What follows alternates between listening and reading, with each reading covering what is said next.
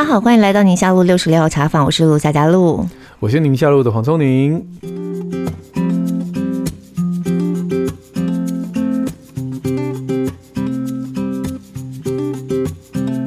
哦，我们自从开了那个私密社团之后呢，呃，跟听友之间的互动，我觉得还蛮好的，越来越密切这样子。嗯、那我们今天的这位大来宾，先前我们也在社团里头有先公告过了啊。大家猜猜看是谁呢？嗯、就公告大家要猜。哦哦，公告是吧？我还以为说有神秘嘉宾这样子，是威尔史密斯哦，不是。今天要讲英文是不是？而且今天这位大来宾呢，是大家敲碗敲很久的，很早以前就已经有人在敲，然后一直不断的都有人在敲这样子。没错。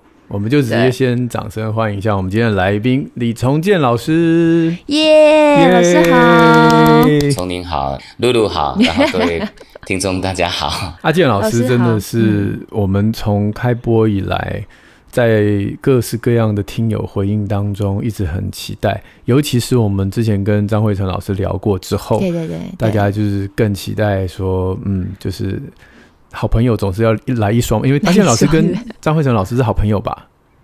哎，是认识，不过才认识大概认识七年了吧？对对对对，我们确认一下，因为他一直说你是他朋友，我怕反过来不认 这样很尴尬。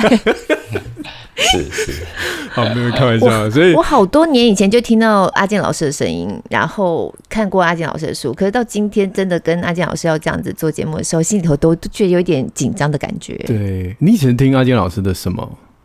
就是有一本萨提尔的书，然后是有附 CD 的，然后我记得阿健老师在那里面就是有一个 demo 这样子，跟一个女生，嗯，我也是听那个，而且我放在车上听。哎、欸，我也是放在车上听，然后是我老公叫我听的。然后，你有没有？哎、欸，你老。对，说 会有什么暗示的意味吗？跟我们的听友在车上放宁夏路是一样的概念，就是强迫车上其他人听。强迫对。而且我那时候发现一件事情，就是如果等红灯的时候，本来压力很大，都会觉得不耐烦，然后怎么还没有绿灯？然后放那个阿健老师那个 CD 的时候，你都很心平气和吗？对，就是红灯再久也没关系啊。可能你的注意力在那个阿健老师对话的那个 flow 上面，因为那 flow 感起来就是慢慢缓缓的这样，声音就只有这样。红灯啊，嗯，现在没有变成绿灯，你的感受是什么呢？你失望吗？这失望是怎么来的？但是总而言之，就是听的那个那一段就是非常好，就是 脾气都没了，叫什么路怒症都消失了。不过我们刚刚在录音之前跟阿建老师简单的对话，我觉得阿建老师讲话还是蛮一般的啦。哦，是是是，那个一般如果跟家人这样讲话也很特别嘛。然后刚刚。从您跟露露讲这一段，有看过我的书，听过我的 CD 啊，倍感荣幸，谢谢你们。没有，那个书已经出的蛮早了耶，哈。嗯嗯，对，三四年了。嗯，然后阿健老师这一次出的这一本是练心嘛？这一次出书主要的焦点又是放在哪里呢？因为这一次也是以萨提尔的对话为主嘛。可以这样说，但是这个书出出来，坦白说是非常非常的意外了，就是。因为我本身比较少跟别人连接，这样说不知道会不会很奇怪？嗯，就是不必要的邀约比较少，嗯，所以当时那个嘉义的一个朋友，当时还不是朋友，打电话来邀我去演讲，那我就拒绝他了。嗯，那拒绝他以后呢，这个朋友后来跟我说，我很冷的拒绝他。那就是我就告诉他，我请他找别人演讲。嗯，那结果张惠成老师后来知道了，告诉我。他捐很多钱给学思达，那 他希望我能够回馈给学思达去接受他的演讲，所以我就去了。但是没想到我去了以后呢，我跟他设下了一些个人的界限，告诉他这样听起来我很不好相处了哈，就是说我如果去做工作坊，请你晚上别找我吃饭，嗯，让我自由，嗯，他都答应了，对，他都答应了。那没想到第一天晚上。他问我要吃什么，我说我要去吃嘉义的小吃嘛，林聪明鱼头。嗯，他说你吃不到，我买回来给你吃。那后来我们就这样聊开了。那他这个人不错，嗯，对我也还不错，嗯，所以我就想他做的这个幼儿园，我帮他做了老师的培训。嗯，那我看我看到了一些状态，比如说我的侄儿以前在幼儿园读书的时候，我有问一下幼儿园的状态。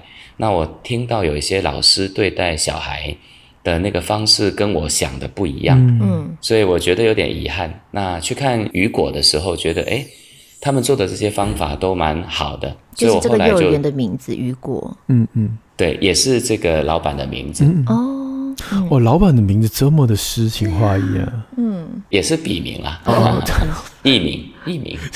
对，Hugo 怎么来的.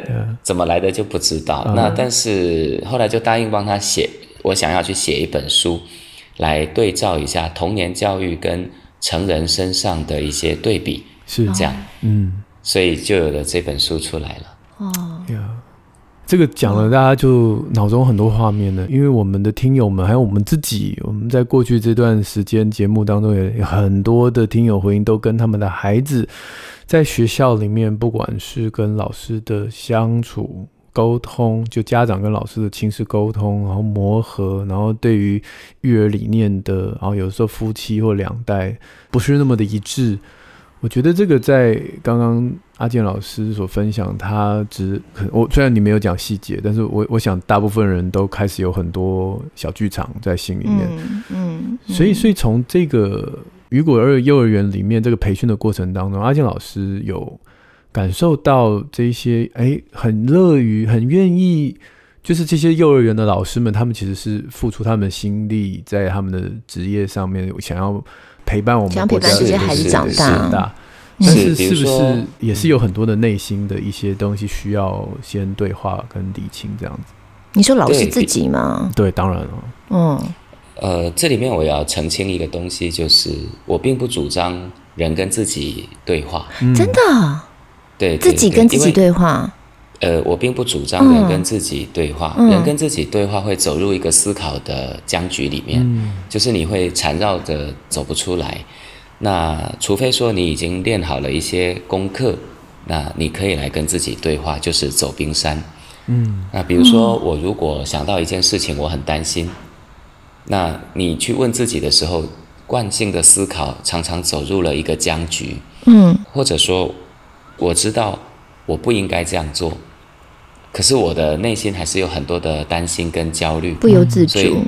对，那比如说像我们刚刚提到幼儿园，一个孩子如果不准时，那爸爸跟妈妈要去跟叫孩子准时，爸爸在脑袋里面跟自己想说，我叫他要准时，没错啊。那那为什么他都不听呢？嗯，那我要用什么方法才能够让他听呢？嗯，那像这些方法在头脑里面去想的时候，常常会纠缠起来。对，那越想就越自责，越想就越痛苦。嗯，就会进入到死胡同的感觉。对，那像刚刚提到的，如果小孩子不准时，那有的爸爸妈妈会问我说：“我们都很准时，为什么小孩不准时？”那我通常就会问一个问题。小孩不准时的时候，爸爸妈妈怎么跟他说的？嗯嗯，啊，比如说爸爸妈妈说：“快点，快点，快要来不及了，赶快！我数到三，我不理你喽。嗯，你如果不快一点，那以后我就不带你去了。”嗯，像类似这样的语言，不管语言本身，啊，就管的是说这句话的这个态度是一急促的，嗯，二焦急的，嗯，那小孩子听到这些焦急的声音。跟这种催促的语言，他的内心会升起一种焦虑感。嗯、那他有了这个焦虑感，所以他就会去对抗这个焦虑感，然后他又要去做好他的任务，嗯、所以他的内在世界就变得非常的繁忙。嗯，对。那我拉回来，在刚刚说的那个对话的内在里面，嗯，所以大人应该要先学会，不是跟自己对话，先学会如何照顾自己紧张的心情。嗯。就是我的心情很紧张，那所以我说出来的话跟小孩就会变得很催促，嗯，快点快点，不要再拖了，讲几遍了啊！这些语言一讲出来，孩子的，呃，丛宁是医生，应该比较比我比我更专业哈，就是大脑会可能会分泌一些对呃荷尔蒙，让孩子也紧张起来。对，那所以后来我们发现，其实小孩的生命的成长的过程里面。他的这个生命最长的应对的都是他内在的焦虑啊，嗯，压力啊，嗯，那所以后来他到青少年期，这些压力、这些焦虑，他转而跑去打岔，打岔就是他可能去沉迷网络，嗯哦，他可能不跟父母连接，所以我很会带戒烟。我在高中职带戒烟，关注的都不是他行为的问题，嗯关注的第一个是他的内在的情绪是怎么梳理的问题。对那我要选择梳理情绪，所以爸爸妈妈如果可以的话，应该要学会如何跟情绪和谐的相处，然后再来做自己的对话，这样。嗯嗯，哇，光老师讲这一段，我就想好久，因为我在我浅薄对萨提尔的认识，我一直以为这是学起来就是要跟自己对话的，因为我每次看到老师跟个案在 Q&A 的过程当中，我都觉得这种 Q&A 的模式好像也很适合自己在乱的时候跟自己让自己安静下来，就是跟自己对话。所以老师刚刚讲，我就觉得有点意外。我举个小例子，说他的难处在哪里？这是在工作坊里面完全很难的哈。比如说，在我有一本书里面有一个院长啊，毕医师，他最近也出书，他来问我一个问题，他跟我说：“老师啊，我看看所有的人都在哭啊，我都哭不出来，嗯嗯嗯啊啊，怎么办？”嗯，我就问这个毕医师说：“我说毕姐。”啊，因为毕姐说可以说，因为她写出来，所以我我就来分享。我说毕姐，那你想哭吗？毕姐说阿健老师，那我哭不出来，你要我怎么哭？我说没有，我只问你想不想哭。你想哭，我现在让你哭。那我就跟他做了，打一顿让你哭出来。我就用了一分多钟的时间做了一个小对话。嗯，那他瞬间就大哭了，大哭不但哭出来，还大哭哎，大大哭，然后。很多的人都问我说：“老师，这是变魔术吗？”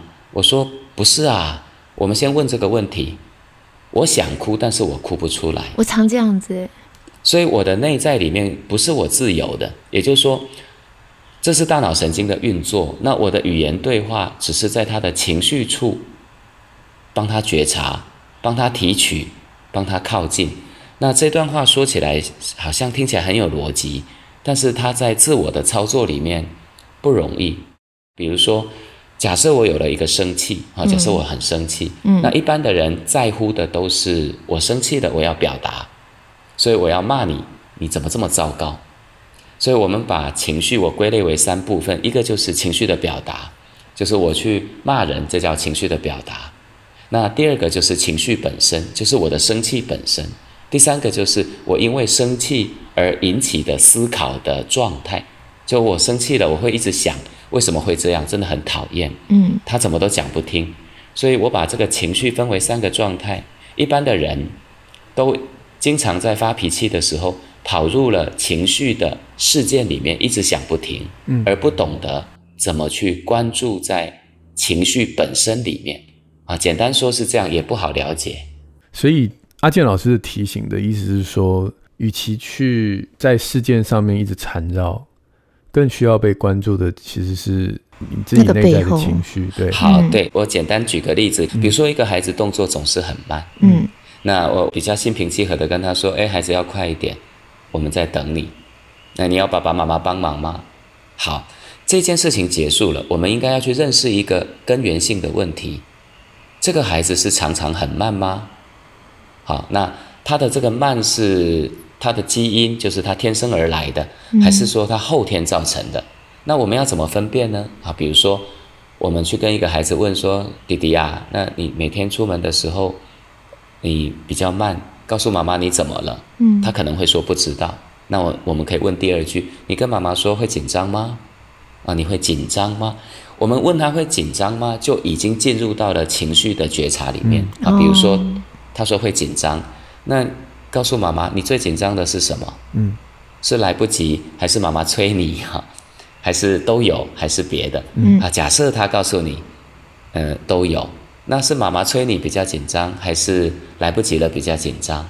他说：“妈妈，你催我比较紧张。”那你就可以在妈妈催你的这个部分问他，告诉妈妈，妈妈催你，你紧张什么？是因为妈妈会骂你吗？这个时候，如果真的他有这样的状态，孩子在这里就会。有一点难过，嗯，那你只要告诉他你会难过啊，哦，那妈妈下次就等你就好了，来不及没关系，不催你，这样你会不会比较不紧张？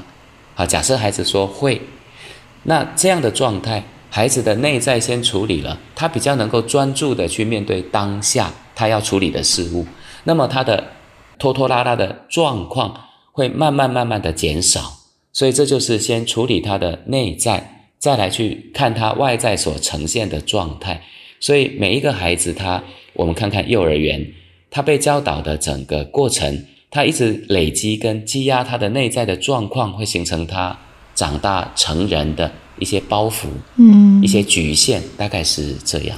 我觉得好难哦，对一个妈妈来说，平常真的是没有办法花这么多时间跟孩子做这么。细腻的对话耶。露露说这句话，我也可以补充一下哈。嗯、我讲几个简单的重点。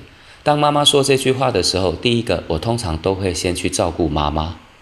就是妈妈通常在照顾孩子的时候，其实也比较多的压力，那所以她可能会自责。嗯、所以我们也要辨识妈妈的内在里面，在谈到这些议题的时候啊，假设露露你是那个妈妈，我会问露露说：“那孩子这样的状况，你会自责吗？”那通常妈妈会告诉我，呃，会有，那我就会帮妈妈先处理一下她的自责带来的内在情绪的纷扰。那如果妈妈的内在能够被照顾了，那她就有更多的力量去照顾小孩了。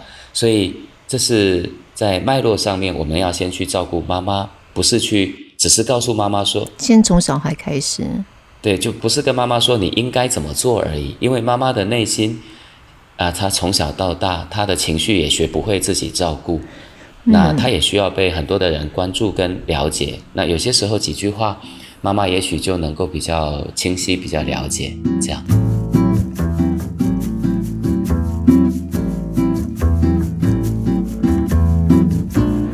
我觉得像这样的效果没有办法一次性的对话就可以达成呢。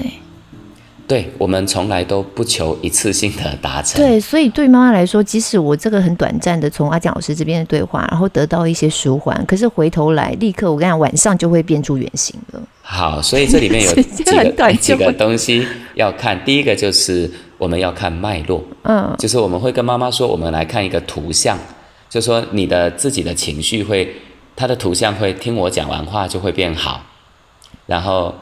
一阵子就会变差，对。那你跟孩子的关系也是这样，你去跟孩子稍微比较舒缓了，然后有谈话谈到重点了，孩子就会变好。但是一阵子惯性又会回来，所以我们要解决的是惯性。所以这个惯性的解决，第二个我们就要教给妈妈怎么练习，她要怎么练习觉察自己的情绪，怎么觉察照顾自己。二，觉察怎么对话，这就是我们书里写的好奇的对话。那这是一个功课，因为我们希望妈妈有幸福的人生，她的所有育儿的工作会觉得愉快，然后孩子也会觉得有幸福的人生。我认为这是教育最终的目的。这每个人都可以练得起来的嘛？老师这本书叫练心，像我呀，我就是看老师或看从你，我我有一些朋友，我觉得他们就是你们就是那种充满灵性的。然后很温暖的，我跟你讲，我这种就是很很工作导向的，很目标导向的，然后就是我想哭但哭不出来，就是 很很要去解决问题的这种，是，然后就很搞不清楚大家心里头状态，我就觉得你们那种灵性人跟我们这种俗人，就是 我们俗人能达到这种境界。我们问两个问题就好了。露露如果说哭不出来，我们也是这样问。那你要哭吗？我们也是这样问。那就说你要什么？你要什么对我很重要。我们也不强迫任何人要什么，就是什么样的状态都是可以的，就是你觉得 OK 就可以了。那所以我们会问，那要什么呢？如果你也要比较多的和谐，然后我们在脉络上可以看到结果，那这第一个我们的目标可以达到共识就可以了。那第二个是。为什么看书好像别人都做得很好呢？而我们怎么啊怎么看都得不到呢？别忘了一件事，嗯，抽烟的人想戒烟，为什么他戒不掉？我知道抽烟不好啊。好，我们再听一件事：打电脑的小孩，沉迷网络的小孩，我就知道我不要沉迷网络，可是我做不到。对，立志行善由得我，行出来由不得我。对，我知道我不要发脾气，可是我就会发脾气。嗯，同意吗？所以，同意同意。这里有一个问题来了：我们的大脑不是用认知来改变的。如果我们的大脑用认知来改变，那就简单了。所以叫你不生气，你就不生气了。那这就是认知。所以可见，大脑它得透过一个状态，这个状态其实并不难，就是去按压你的神经，这个神经就是一个体验的状态，它才能够真正改变。所以我去帮助小孩戒烟，其实只有四次而已，就是每次去就是三个小时，一群人，四次以后，一年不复烟，八成戒烟。嗯，我做了两三年了，啊、呃，之前，那这里面有一个最重要的状态是，他都知道他不要抽烟。那现在的问题是，他很想抽的时候，如果我只是用一个头脑的认知来告诉你，所以看书是一个图像，是一个脉络。那真正的关键是，可能需要一些方向来练习。我简单的说，大概是这样，不知道是不是够清楚。但我的意思是，每个人都练得起来吗？是是，目前比如说像我带的，我先澄清哈，第一个我因为没有太多的理想了哈，我也没有觉得，我不像张辉成老师 他。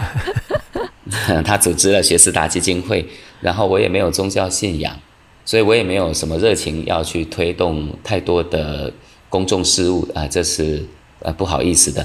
但是呃，我很多的人想要来学，所以我身边有一些伙伴，那他们要来学，我们就一起来学了。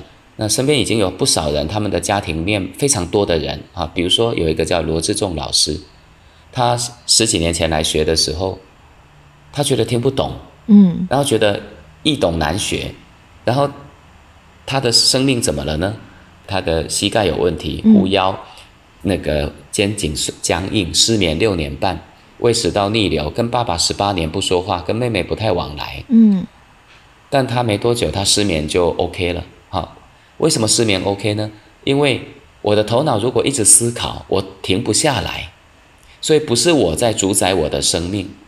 是我的思考在主宰我，那么我就停不下来，我就睡不着。所以他第一个走的是失眠，他一年以后最后一个走的是胃食道逆流。嗯，那他跟爸爸十八年不说话，后来的关系变成九十五分。他也带了一批伙伴，他说这是人生中最美妙的。嗯、那如果育儿的状况，我认为大人不一定做得到，但大人有一个图像啊，比如说我练心写的是一个图像。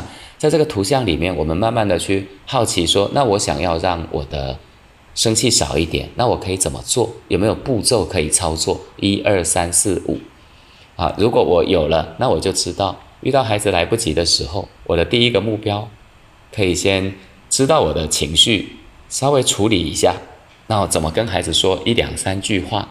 那事后我再去跟孩子讨论一下。那长此以往，这是教育的图像会比较。美好的显现出来，这是我的想法。这样，我觉得阿健老师这一段对话让我有好多好多的延伸的经验可以跟大家分享。露露，其实你应该也知道，我我觉得刚刚第一个听到就是圣经里面的那个故事，那个撒该的故事。嗯嗯嗯，对不对？他是一个整天骗人家钱的，对一个税吏的税吏，这个不好的官。他难道不知道自己这样做不对吗？他知道啊，然后大家都那么讨厌他，他也都知道他自己不受欢迎啊。嗯、可是他为什么不改呢？可是耶稣并没有看到他第一句话说：“你看到我，你还不赶快悔改吗？”哈，嗯。但耶稣关注的是他的这个人这个情绪。他第一句话是先叫出他名字，表示说：“你不认识我，我已经认识你了。”对。然后第二个告诉他说：“我今天要去你家吃饭，就是我不只认识你，而且。”我要跟你做朋友，对。然后撒该自动自发的解决了大家都逼着他要解决，但是他不解决的问题嘛。嗯。所以我觉得刚刚阿健老师的分享就让我想到这个故事，就是我们常常会希望我们的孩子做什么事情，那孩子其实可能知道，可能做不到，或者是他做得到，但他不想做。那么我们一直用这种。纠正式啊，苦恼式，其实那个对我们来讲是我们的着急。我在门诊当中就常常碰到这个状况。这也最近有一本书叫做《我的孩子不吃东西》哈。嗯嗯嗯嗯嗯，我好像有看到你在脸书上分享，对对对对，对是这个杨静莹医师他审定，这是一个外国的啊医师写的。嗯，那这个就是我们每天的日常啊。一个孩子常常会被家长带来说他偏食、挑食、不吃东西。对对，那。用尽各种方法嘛，哄骗啊，然后这个强迫啦，各式各样哦，然后大家围着他哦，尽量做好吃的食物啊，然后怎样？不是，反正各式各样的方法其实都做不到。可是，呃，你可以感觉到，我今天要解决根本不是这个小孩偏挑食的问题，我要解决的是这个爸爸妈妈的焦虑、执念吗？他的焦虑，他他的焦虑就是他小孩长很小只嘛，嗯。所以有的时候我陪伴这些家长，我也没讲什么，我就是说我们放孩子自由。那但是你会很担心他的身高体重，我你你就反正你就来找我，我就是每次就点给你看，然后让你知道说他有在长啊。那电脑都会算嘛，每年长四公分、八公分，然后体重都在那个线上面。我说只要在这线上，大家就当然当下家长都还是勉为其难的，看是医生讲话，他也不敢反驳的。可是。大概经过有的时候真的会陪伴个一年、两年、三年，甚至陪伴到青春期，这么久哎、欸？对对对对对，就小时候小小只、小小只、小小只、小小只，然后突然之间一看，已经是一个青少女，一个青少年。从您从您刚刚讲这个实在是非常准确哈，就是说、嗯、第一个讲撒旦的故事哈，嗯，我们可以这样看，上帝耶稣去面对撒该，已经直达撒该的渴望，嗯。就是让撒该已经觉得自己是被接纳了，是，那他被接纳了，他就不用再去反抗了。嗯，那耶稣做的东西的第一个，你可以感觉得到，耶稣对他是没有生气的，嗯，耶稣是没有沮丧的，对，好，所以他的内在里面是非常平稳的，他是觉得说我是可以爱你的，我可以接纳你的，所以我找你吃饭，嗯，那这里面非常难困难，那所以耶稣做的第一关就是我已经很平静了。对。那这个平静是我们很多的大人，就是刚刚从您说到爸爸妈妈好多的焦虑，嗯，那刚好我在这本书里面写到了一个，我也分享给那个爸爸妈妈听，可能你们会心情好过一点点 啊，就是我的侄儿，我没有小孩哈，嗯、但是我有一对侄儿跟侄女，我很爱他们。那我发现他们吃饭吃得非常慢，而且他们挑食。嗯、那因为他的妈妈是穆斯林，嗯。那穆斯林不吃猪肉，嗯、那妈妈也没让他不吃猪肉，可是孩子从小就学会了这个不吃那个不吃。那我带他们出去玩的时候，我发现他们吃饭都很慢。嗯，结果我我做了什么呢？我的侄儿叫孝轩，我说孝轩吃快一点。嗯，啊，来不及了。嗯，好，各位听这句话，我的内在有焦虑。嗯，然后但是我还没有觉察。嗯，那。孩子当然说：“哦，好，就吃一口比较快。”嗯，第二口就又又发 回到原来的速度。对，然后我没多久又说：“小璇专心。”嗯啊，还有佩宇专心。你知道我说了三次以后，我突然有一个觉察，这个觉察是我在干什么？嗯，我跟全天下的父母一样。嗯，所有那些我们重复在应对的事物都没有得到我们要的，可是我们却重复不断的这样做。嗯。但是我们却常常说他都讲不听，对。可是很有意思的是，他讲不听了，我还一直讲，这不是笨蛋吗？这讲到你听为止。对对，那我就开始有了觉察，原来我也有一点焦虑。那我就开始去想，我该怎么办呢？那我跟刚刚书里面的方法一样，就是那本书我没看过。我处理了一下自己的焦虑以后，我就想，那我让他们自己挑食物好了。嗯。结果他每餐给我挑泡面，给我挑 挑蛋花汤。嗯、我想这样也不行。对其实我只想了三次就解决了。嗯、所以小孩子后来非常专心的吃饭。嗯、非常，就第三次就解决这个问题，因为他不在当下，他吃饭会分心，嗯、会想东想西。那这个方法我放在书里面，你们再看。嗯、但是我要讲的是，孩子为什么会变成这样呢？那天。孩子吃饭的时候跟我说：“哎，伯父，你吃饭的时候都会说好好吃哦，好美味啊。”嗯，那我说：“不是每个人都这样吗？”他说：“不是啊，爸爸在家里面吃饭都看手机啊，啊，妈妈也会看手机啊。嗯，啊，叔叔吃饭的时候都会叫你问你英文是什么？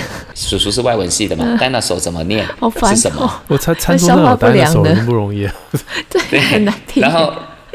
姑姑都在招呼小孩吃饭呐、啊，哦，所以为什么幼儿园教育重要？为什么我们的家庭教育？其实爸爸妈妈的这种生命的能量，就身体的感觉，他发展出来的状态会影响小孩。比如说孩子不吃饭，他后面有一个这个东西的，嗯，阿健老师，你的经验已经是科学证实的，就是我在每次在跟偏挑食的家长讲，我说有已经研究告诉我们，爸爸妈妈，我就在坐在这个孩子对面的人，如果吃饭露出幸福洋溢的表情，好好哦，那个孩子就对你吃的东西有兴趣，嗯，他就会跟你要。哦然后那很多家长就说：“好，那我来演一下。”我说：“你为什么要演呢？那 就是他桌上的东西都很难吃，但是因为小孩要少油、少盐、少糖，所以要弄很难吃。然后黄医师说呢，这个一定要吃的很好吃一样，所以我就要吃一口完全没有任何调味的花椰菜，能不能好好吃哦？”我说：“你们这是演员训练班吗？”还是 所以后来我就每次都提醒大家，请你做你自己喜欢的食物，对，这样你就不用演。你就吃，但就像阿健老师刚刚已经把完全这些状态都讲，就当然你不能桌上摆满了泡面啊、咸酥鸡，这不总是有正常的食物是你喜欢的吗？不会有人这一辈子只喜欢吃咸酥鸡跟臭豆腐吗？所以在孩子跟你可以共识的条件下，把桌上放着你喜欢的食物，自然而然流露出。那这时候阿健老师说“好好吃哦”这句话就不是演的。嗯，这这是中心，打从心底的觉得好好吃。然后研究就告诉你的小孩就开始对你的食物有兴趣。嗯嗯，是因为我简单讲一下方法，就是我发现他们在咀嚼的时候，他并没有专注咀嚼，嗯，就在想东西，这就是不在当下。嗯嗯嗯，啊，那就没有很喜欢吃，很好吃，所以我就跟他们说，哎，那你们吃的时候咀嚼食物的速度会快吗？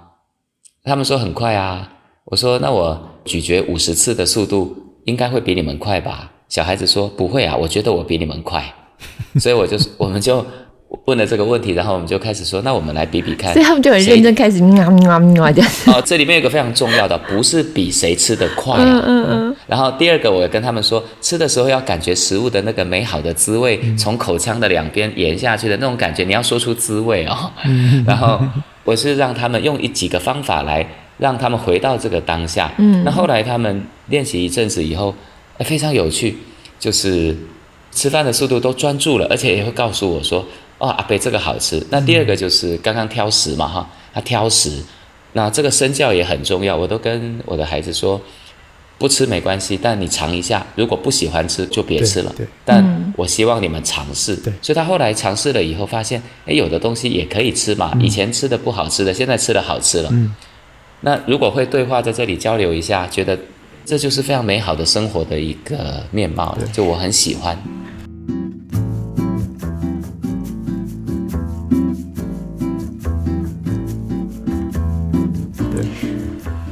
我我觉得我刚刚在听阿健老师在讲，然后也在思考，其实听起来就是我们怎么样去应对孩子啊，很大的一部分其实是反映我们自己的内在。那我们自己的内在养成又有很大的部分，其实是联动在我们的童年经验、我们整个成长的经验，我们怎么被对待。但我们这一代的父母亲，其实我们成长过程，我们的父母并没有这样子特别被教导。嗯。我们没有在非常有意识、父母非常有意识的状况之下，好像要去学一个什么萨提尔啊，学一个什么东西来跟孩子对话。其实我们父母是完全没有这个概念的，所以以至于现在我们做了父母，我们就常常必须要去重新回溯，好像在我跟孩子之间的应对当中，反映出了一些什么东西是会联动到我的童年经验。那我在老师的书上其实有看到蛮多大人，老师都会带着他们做向讲者回溯。对，是。我在看的时候，我心里头其实就有一个很大的好奇，就每一个大人一定都想得起来，他小时候发生了什么事情，然后以至于他现在会有这样的情绪吗？以至于他现在碰到每种某一种状况，他就会有一些好像隐隐被勾起来的担心、害怕，没有办法满足人家的期待吗？因为老师在书里面描述的啊。那个个案都可以讲得好清楚，什么？我三岁的时候有一次在公园里面，爸爸怎么样期待我溜滑梯？爸爸的眼神，爸爸说了什么话？我在看的时候，我就一直在想我自己，就我觉得好像 有的时候好难再把自己勾回到自己的童年经验，然后自己童年经验到底跟我现在的联动有强大到一个什么程度？虽然我都心里头很清楚知道说一定有联动，而且联动性一定很强。可是我有的时候很难去回溯到一个很鲜明的一个童年经验，还是每个人都可以这么做，只是我脑子不好，我想不起来。当然，第一个是你平常是想不起来的，嗯，你平常想不起来，所以有些记忆是被深深埋在里面，只是平常不会跳出来。但你的身体会记忆，哦，身体会记忆，对，比如说我为什么会生气呢？你问我以前小时候怎么被对待，我忘了，啊，可是我很生气。嗯、啊，比如说我我妈妈十岁离开我，我妈妈十岁的时候跟别的女人跑掉了。哦，那她在整个家庭的面貌里面，让我感觉到非常大的失落，还有被遗弃感。那这件事情，像我这样的小孩长大都会想，我要有一个美满的家，我将来一定不要跟我的原生父母的家庭一样。可是像我这样的小孩，他最常在婚姻里面出现的很大的比例。却反而出现了同样的问题。好，为什么呢？比如说，我脑袋里面知道我不要像爸爸妈妈一样。对。可是妈妈的离开，她在什么时候挑起我的身体反应呢？比如说，在伴侣或者是成年的朋友或女性，她在拒绝我，或者亲密关系里面拒绝我的时候，我的心里面会产生深深的被遗弃感跟那种痛楚。嗯。好，这种身体的感觉就是身体不会欺骗你。嗯。可是要问你说你过去发生什么，你其实不知道。对，就你你的脑袋不会去记得，为什么呢？因为我想排除它、忘掉它都来不及了。哦，因为那些东西我就不想再记忆，因为它太痛苦了。我要求生存，嗯、我要活下来啊！我怎么可能再去记它呢？那所以刚露露问的这个问题，有人问说有没有可能在脑补的可能？也有，也有可能。那也有可能，但比例我的判断是比较小的。嗯嗯嗯。那。一般而言，为什么他们能够记起来？这就是关键。哈，比如说有一个妈妈来问我说：“为什么我去吃饭的时候，尤其是欧式自助餐，我都是很狂的，一直吃，一直吃，都吃超过过食症。”嗯，那老师怎么办？那我问他：“那你去欧式自助餐的时候，告诉我，你进去的时候，你身体跟心里有什么感觉？”他进入了那个画面，就说：“啊，我去吃饭的时候，我想起来了。”我好像胸口都会比较闷，嗯，我说你现在深呼吸，去感觉你胸口的闷。我给他一个引导，然后停在那里三秒钟，他眼泪就流下来了。嗯，我问他这个眼泪是什么，他说是难过。嗯，我说你再停一下你的难过，告诉我这个难过是什么。然后他就说，我跟我妈妈最后一次吃饭是在安南居，妈妈穿着红色的衣服，那是最后一次。后来妈妈就再也不能跟我们吃饭，就走了。嗯。我生命当中美好的时刻，我都把握不住了。然后他突然就说：“我每次看到美食，我好想把握那个时候当下，好好的把它给满足，所以我就吃过多。”好，你重新听一次这个状态，它是停留在闷的感觉，才进入到难过，再进入到难过，才有一个图像。对，所以你要你要去了解过去发生了什么事，有一个比较简单进入的状况，是在当下的情绪里面。或者感受里面停留，然后后面的图像就经常瞬间出现。所以跟我对话的人，我去勾勒了他的内在的感受、感官，停下来，它的后面就出现了一大片的画面。嗯，所以这是回答露露的问题，大概是这样。哦、哇，所以其实可能都有一些，只是没有被勾出来。呃，一般人他不会去想这个，他也不会想解决。对，这是为什么不支持个人自我内在对话？因为你内在对话就一直走入思考，嗯嗯，你的思考一直纠缠，其实它带来新的感觉，你更烦躁，你更不安，嗯，但是你并没有解决啊，嗯，解决有一个方法，对。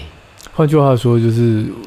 就是我们常常会在讲堂式的这样的一个一个模式下，告诉他说：“哦，我们要去感察觉自己的感受啊，什么什么。”但是从阿健老师刚刚的经验可以知道，这种事情恐怕不是在你一个大脑在装备的状态下，就是防卫的状态下，他会往下去思考。所以这也是真的是对不起，我就是阿健老师每次讲，我就开始跟我们生活中很连接，就是。我不知道露露有没有经验，有的时候在教会里面，我们在讨论一些圣经的一些东西，跟你生命很有关系的，然后你很热切说，我们大家可以思考一下，这个东西其实跟我们生命有一个连接，然后他怎样怎样怎样，然后我就发现旁边的人没有想要理我，他，他们是很，我那时候会很挫折，就说这件事情不是比字面上更有趣吗？你们为什么要逃避去往你的生命里面钻呢？但是大家都没有打算要理我的意思，所以我也不想当一个怪咖，所以我就这样啊，算了，那你们只要在表面上聊聊，在这聊聊吧，这样哈。那现在阿健老师的经验已经告诉我们，这件事本来就是在一个公开的地方是很难是在这种可安全的状态下，一对一状态，你信任这个人的状态下，而且还是在诱导你的状态下，对，你才有机会去去。从您说的太好了哈，就我我昨天才刚结束三天的工作坊，很多的人在上工作坊，我告诉他怎么操作，然后叫他们回去做功课，大部分的人来其实都没有做，嗯，那。不是他不想做，他的内在有一个惯性，大脑的神经会抗拒这个功课。哦，那我得要一个一个叫出来，去看他怎么做的，他才能够有体验，嗯，他才能够了解。那这里面有卡住一个，比如说刚刚我们提到，我们应该要去承认我有情绪，接纳我有情绪，可是很多的人会卡在我不想接纳我的情绪。所以我会在这个地方去做工作。嗯、那刚从您谈的这个东西，比如说，我不知道，我我不是基督徒哈，不知道这样讲准不准确。假设你要感觉到耶稣的爱，你只有体验了，你才知道。嗯嗯。嗯，你被这个光给照到，你被耶稣的慈爱给造福了，你真的有感觉，那不是一个用语言能够说得出来的。那在佛教里面也是这样。像前一阵子我听《楞严经》，我乱听的哈。嗯因为我去佛教团体演讲，我也去基督教的团契帮他们做一些对话。那那个阿难一直问世尊说：“是不是这样？是不是那样？”嗯、我当时就觉得，那你世尊就直接跟他说是怎样就好了，干嘛跟他说不是这个，不是那个？嗯、后来我明白了，嗯、说不出来的。对，对我说了你也不会懂的。嗯，他只有靠体验。对，你有感觉，他到了就是到了。嗯，这样。嗯。老师刚刚在讲到说，这一套萨提尔的对话模式比较不是建议大家自问自答嘛？但如果有的时候我们真的就在情绪的那个当下，那我们要怎么样排解自己的情绪？又如果不是要自问自答的话，好，好，露露哈，这个我也不好意思带你做公开的示范，因为怕我等下就哭出来了。呃，一般是这样，我是一般都是这样。我曾经上过广播电视台哈，嗯、那个广播主持人很有名的，叫我示范一下对话。我示范了三句，他就哭了。他说：“停停。” 我们来挑战一下，我要我要撑到第五句。对，我我们可以示范，因为我们有两位主持人，所以不是我我可以讲一个程序，说就是露露讲的非常关键的哈，就是说，比如说我在叫小孩快一点，快一点。好，我们把它落在实作的层次来说，假设我叫孩子快一点，那其实我的语言里面带着很多的急促感啊，我很急促，那。邀请所有的爸爸妈妈，第一个，在这个时候问自己：我有焦虑吗？嗯，好。如果你感觉到有焦虑，比如说露露，你此刻如果感觉到有一点点的紧张或焦虑，啊，你问自己：我有一点点的紧张或焦虑吗？嗯，他需要停顿个一秒钟去经验它，你才能够知道。嗯，假设露露你有，你在心里面跟自己说第一句话：我感到我焦虑。嗯，停一下下，再跟自己第二句话说：我愿意承认。我有焦虑的感觉，嗯，好，第三句话，我也接纳，也允许自己感到焦虑，嗯，好，就就停在这里。大脑需要这样的练习，因为这个练习是让你的头脑的意识跟你的当下在一起。假设你在育儿的过程感觉到自己这个焦虑，说了第三句话，停一下下，这就是对于焦虑的自己的关照，关照，然后你稍微情绪会缓一点点。那这个时候再去跟孩子说话，就不是刻意的把你的焦虑压下来，嗯嗯、而是稍微处理了一下你的焦虑。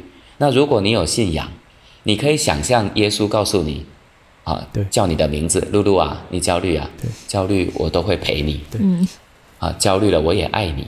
假设你可以把这个语言放在内在里面，经常的跟自己稍微连接，我用的不是对话，是连接。哎、嗯，这有什么差别啊？因为老师刚才这样的示范，我就觉得它就是一种自言自语啊，就是自己在跟自己对话。连接的这里面还包含三种不同的意涵哈。对话就是一来一往的，我主张的是好奇，就是我一问要有一答。哦、嗯，好，那第二种就是心脏喊话，心脏喊话就是一种鼓励的方式，你一定可以的。我们不要焦虑。啊，对对对。但其实这是没有用的，嗯，啊，没有用的。那第三种就是，当你去说这个语言的时候，你真的愿意接纳这个焦虑，嗯，如果是真的，那你对自己说的时候，你应该会有感觉，你会有一个感觉，这个感觉在焦虑的背后就是悲伤跟感动。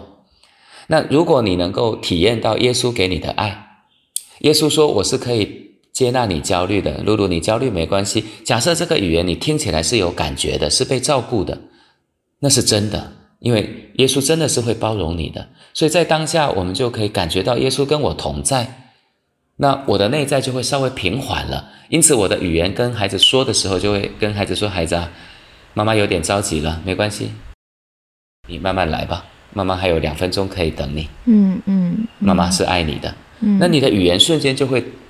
荡下来，那这个时候孩子也会得到一点舒缓的空间。他在生命的经验上面也会知道，多一点点的感觉是，其实妈妈真的，我能够体验到妈妈对我的爱，大概是这样。所以你就可以把耶稣的爱传递到小孩的身上。嗯。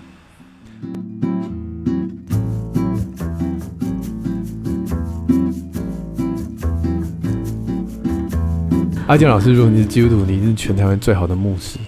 哎呀，不敢，谢谢。因为因为你 你看圣经那句话，就是耶稣说：“你要藏在我里面，我也藏在你里面。”嗯，这个东西不是教条，不是我站在对你的对立面，我告诉你该怎么做。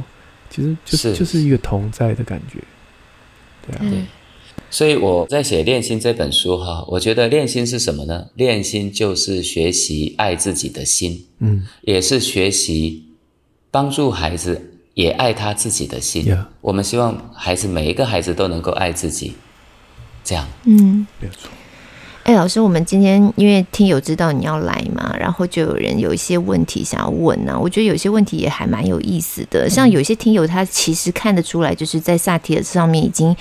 练习了一段时间了，有一位听友他叫曹可欣，他就说，如果说他用萨提尔的沟通方式一段时间，然后孩子一听到开头就知道你要干嘛，然后孩子就已经产生反感了。这个上次魏晨老师有对，我就觉得哇，连家长都可以做到这种程度哎。魏晨老师不是说他跟那个人说，我觉得你走火入魔。对，嗯，他是说如果碰到这种事要怎么样调整转换？我可以先替阿健老师回答一点点，然后阿健老师再补充。就是我觉得从可心的留言，他已经陷入一种死胡同，就是萨提尔的沟通方式，所以他其实把它当做一个方式，就是我是一个，对，我有一个工具，我今天手上有一个一个宝剑，嗯，然后我就每一次小孩有问题，我就拿出来挥两下。就后来我小孩发现你就是拿着剑在那挥而已。其实他，我想我我的答案会是，其实萨提尔他不是一个沟通方式，他是一个生活态度。我觉得可以这样解读，是，是吧，阿健老师？可以可以，就是其实我们练萨提尔最重要的有两个方向，第一个就是学习照顾自己，嗯、第二个就是我如何跟。孩子有连接，嗯，那这个连接的过程里面，是我主张先用好奇来对话，嗯，那原因是因为爸爸妈妈就不知道怎么表达，对，不知道怎么说话，所以说话的时候，比如说一个孩子不做功课，他答应你七点做功课，但是他七点还在玩电脑游戏，那通常我建议爸爸妈妈不要骂他说你怎么都讲不听，或者说道理言而无信不知其可，或者是你忽略他，这都不好。那比较好的方式是用好奇的对话，发生什么事了？嗯，你怎么还在玩电脑？你不是答应爸爸七点钟要写功课吗？嗯，孩子说等一下，再两分钟啊，这孩子会说的。嗯，那我就会跟孩子说，不行诶，怎么办？因为你答应爸爸七点钟，哈，那我还是很平静的，我说不行诶，怎么办？你答应爸爸七点钟诶，嗯，那孩子可能会很愤怒的就丢下来。嗯，那你可以表达说，谢谢你就愿意了。嗯，这是爸爸他要有一个坚持，温柔的坚持，嗯，他也是可以解决问题。那但是他最重要的方式是，我要好奇这个孩子他到底发生什么事。所以孩子来问你为什么要上学，你就不会跟他讲大道理，嗯，你会问他你什么时候开始想？那孩子说，我一年级开始想，发生什么事？哦，原来我被霸凌了，我被霸凌了，所以我不想上学。所以我真正想问的是，我因为被霸凌不想上学怎么办？嗯，他不是问的是。为什么人就一定要上学？嗯，对。那刚刚可心的这个问题呢，很好理解，就是真的，一般人过去没有这个素养。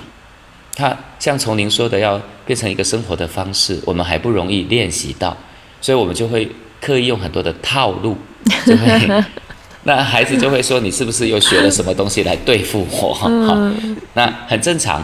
那怎么办呢？孩子就要说：“哎，你不要再给我说这种话哦，你不要再用这种方法哦。嗯”嗯，啊，我们就可以跟孩子说有几个方法，比如说你就可以表达，一着表达就停顿了，你就停下来了。嗯，停下来就表达哦，好吧，谢谢你，孩子。嗯，那第二个就是你可以跟他回溯，回溯这也是对话里面很重要的。比如说，哎，孩子啊，那妈妈以前跟你说话、跟你沟通的时候都是什么方法？孩子可能会跟你说：“那、啊、你都骂人呐、啊，嗯，你都讲道理啊，嗯，那你就问他，那你喜不喜欢？当然不喜欢啊。那你就告诉他，所以妈妈现在正在学一个方法来跟你沟通，只是我很笨拙，所以我需要一些练习。如果妈妈都不用骂你的，只是用这种好奇的，你还是会不舒服，对吗？如果你不舒服，你就停下来，因为妈妈真的很想改变我们的关系。嗯，哇，那你可以很诚实的跟他说，那。请你帮妈妈，因为妈妈真的想爱你，嗯、我就不想骂你了。嗯，如果你不跟孩子真正的练习这个，你就会回到过去的惯性，就会指责他、讨好他、说道理或不理他，这都不是我们要的好的模式。嗯，所以他需要一点时间，也跟孩子共同讨论。嗯，这样。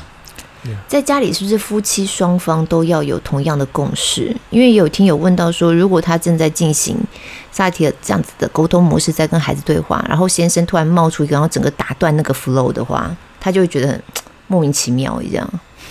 是是，如果夫妻都有共识最好。嗯，那当然，你的对话练习练得更棒的话，你就很有机会也照顾先生。哦，这个很，我常做的都是现场示范，嗯，就是现场。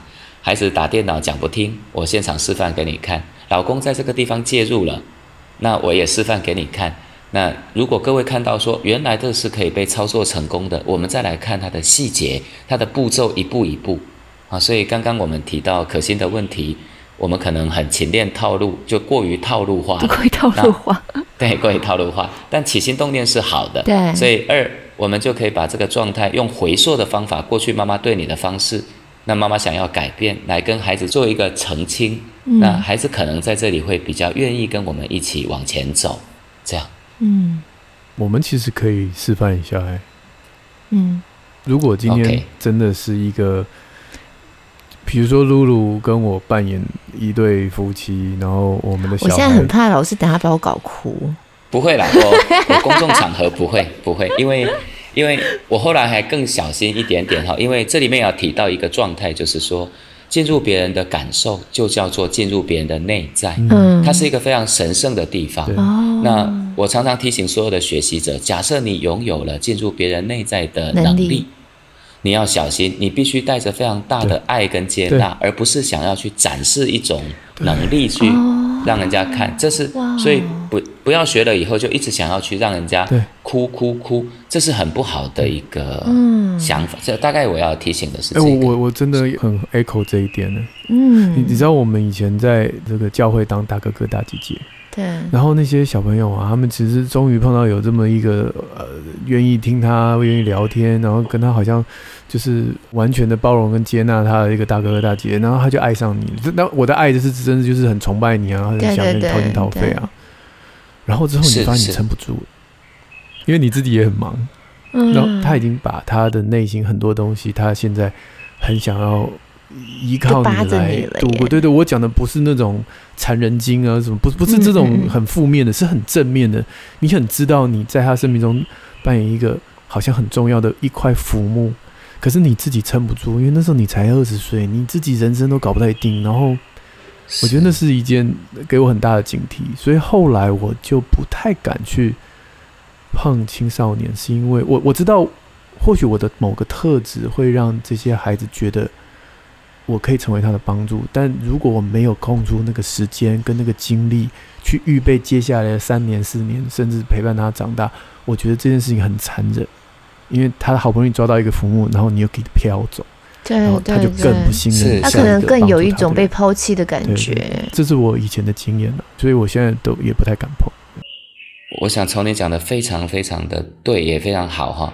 但从您刚刚讲的是另外一个面向，就是进入别人的感受是一个神圣的旅程。嗯，那我认为是要去取得别人的同意，嗯、就是我还可以再问吗？这可能会有这个状态。哦、那这是一个尊重。那第二个就是从您说的，你进入到的这个状态，它很可能会产生一些移情作用。嗯，那那它运用在爸爸妈妈身上，这也可以讲一点点，就是说，爸爸妈妈如果要去爱孩子，我建议的是，你要去爱孩子，不是去可怜孩子。嗯，你要让孩子产生出来的是支持的力量，不是依赖。嗯，那从您刚刚讲的这个部分非常棒，就是当我去打开了你的内在，那可是你很可能会依赖我。嗯，那我有一个界限，那我怎么办呢？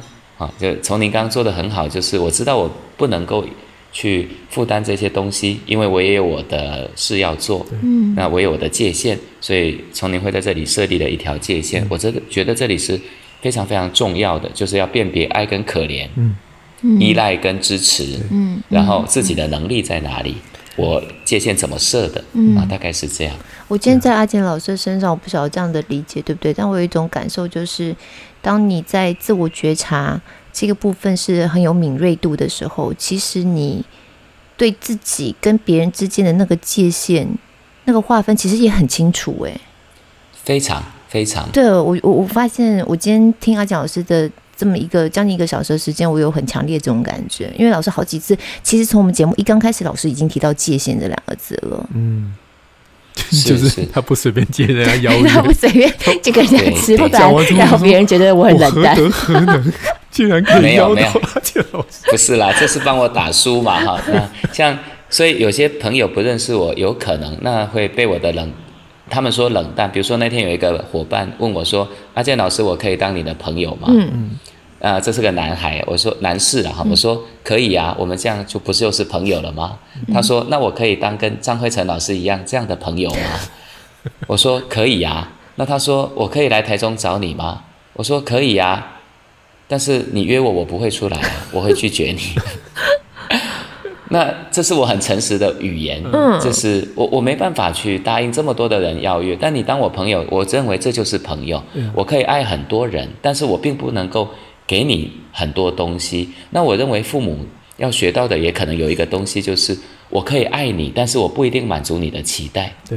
那比如说，耶稣给我们爱，所以你去求耶稣说，让你赚大钱，让你挫折的时候，成名就。对，他不一定会给你，真的，但是他会爱你。对。所以他不是满足你的期待，他是给你爱。嗯。你的爱的里面，你的内在会有能量，会有一种力量站起来。所以他不是拿一个钱给你，让你说，哎，这就是让你产生依赖了。他让你产生的是一种力量，这叫做支持感。嗯，所以有的人也会觉得我比较稍微冷淡一点点，也的确如此。好妙哦！你看是不是一个这么对话这么温柔的人？然后老师说，哎，可能大家也会觉得我有点冷淡。好妙。而且你看是不是阿健老师如果是基督徒，他已经是最好的牧师。他刚刚阿健老师刚刚在讲，我一直在想，耶稣其实可能也有一套萨提尔的这种跟人家沟通的方式，因为这是很多在信仰里面的人问的问题，就是如果上帝都知道我要什么，那我祷告干嘛？对。然后如果你跟我说我祷告的东西，上帝就是会应允，可是却不是现在，那我祷告干嘛？嗯嗯。然后我每次都跟他们说，嗯，这个东西就是因为上帝要的是刚刚我们讲过的嘛，他是要一个关系，是一个爱，是你在我里面，我在你里面。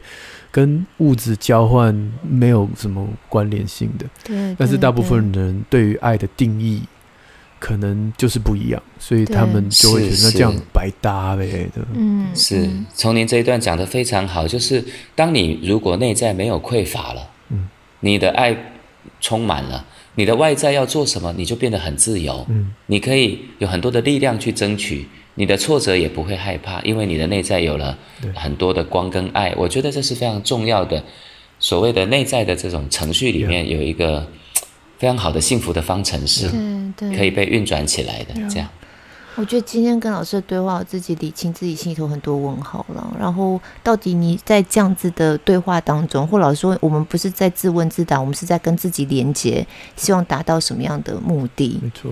嗯嗯，我觉得就是真的是帮助自己觉察的过程当中，接纳自己的情绪，然后稳定下来，以至于你在面对外面，尤其像我们做爸爸妈妈的，每天这么忙，要面对孩子，你怎么样不让自己这种情绪去影响到小孩？那其实慢慢就会带出一个比较正向的互动关系。嗯，对，是是是，所以常常跟自己连接，我认为跟自己连接、呃，就像是基督是。不知道这样说允不允当，也就是跟神多一点连接了，这样子。嗯嗯嗯，对。所以，我们今天想要特别推荐的老师这本书就叫《练心》，是，嗯，也是我们亲子天下出版的。对，它就是李从建跟雨果幼儿园的萨提尔教育实践。这本书我自己看，我其实我觉得很好。然后他，而且老师都还帮大家画重点，这重点都 特别是那个是我要澄清一下，嗯、那是编辑画的，哦，不是老师画的，不是我画的，对。哦，可是我觉得那重点还蛮好的。然后。在每一个老师跟个案的对话过程当中，其实给我自己还蛮多提醒。我里面有看到好多部分，怎么样去面对失落的过去，怎么样面对自己，就是童年时期，然后可能曾经被期待过，然后没有办法满足期待，以至于大家要长大，很害怕付出承诺。那里面有一个故事，我印象好深刻，就是幼儿园有一个老师叫罗萨老师，然后罗萨老师好像因为一个意外离开了。那怎么样透过萨提尔对话去帮助孩子们去理解挚爱的老师离开的这个悲伤的一个过程？所以我觉得他触及到的面向其实真的很广。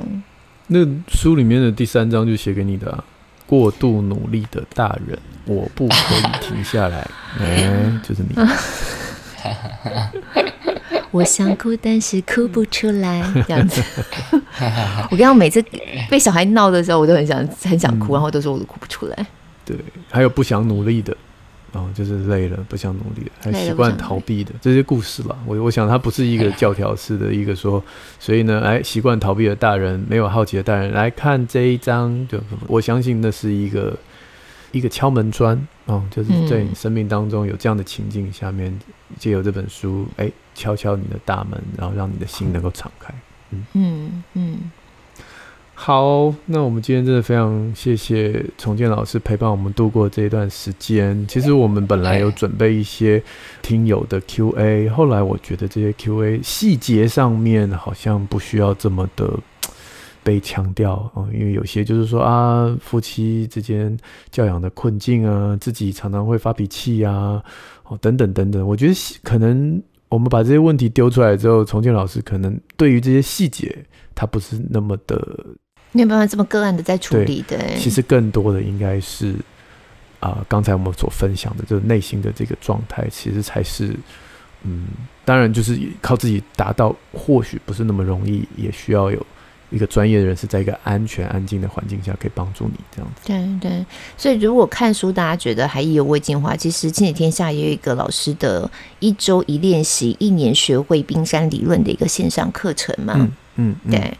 我们也可以把这线上课程一起放在我们的节目资讯栏里。诶，那老师，你有没有最近有一些觉得看了特别有感动啊，或是特别有想法的书啊，或一些其他素材，也可以推荐给我们的吗？